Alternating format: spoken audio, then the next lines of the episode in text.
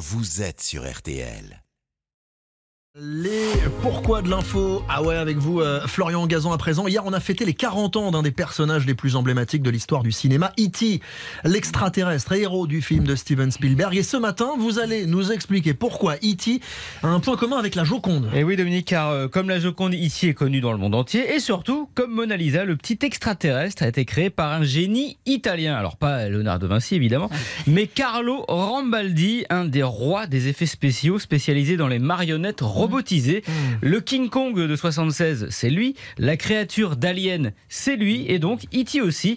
Steven Spielberg dit même de lui qu'il est le Gepetto de E.T. Et comment a-t-il inventé ce petit extraterrestre? Eh bien, il a pris le, le brief hein, de Spielberg qui était assez sommaire, hein, je cite. Seule la mère de cette créature peut être capable de l'aimer. Voilà.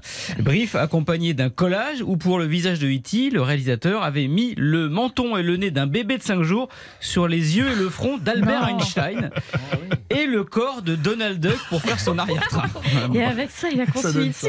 Voilà, exactement. Bon, il a rajouté quand même une grosse touche personnelle. Les grands yeux bleus de E.T., c'est ceux de son chat himalayen. Et le cou qui s'allonge, c'est inspiré d'un tableau qu'il avait peint en 1952. Mais surtout, c'est la fabrication de la créature qui est absolument extraordinaire. Ah oui, pourquoi? Parce que E.T., c'est un chef-d'œuvre d'électronique et de mécanique qui a valu un Oscar à Carlo Rambaldi. hein. Ça remonte à 1982. 85 articulations en tout, soit le même nombre que le corps humain, et 35 tics faciaux différents. Il avait l'air tellement vrai que Drew Barrymore, qui jouait la petite Gertie, était persuadé qu'E.T. était vivant.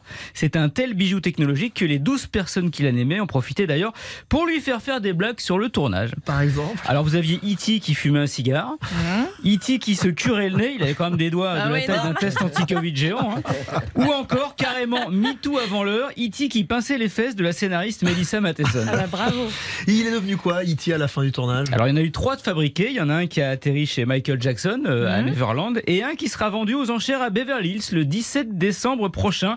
Prix de départ entre 2 et 3 millions d'euros. Alors ça fait un peu cher juste pour téléphone, maison, mais euh, la nostalgie, oui, bien. ça n'a pas de prix. Oh bien au contraire.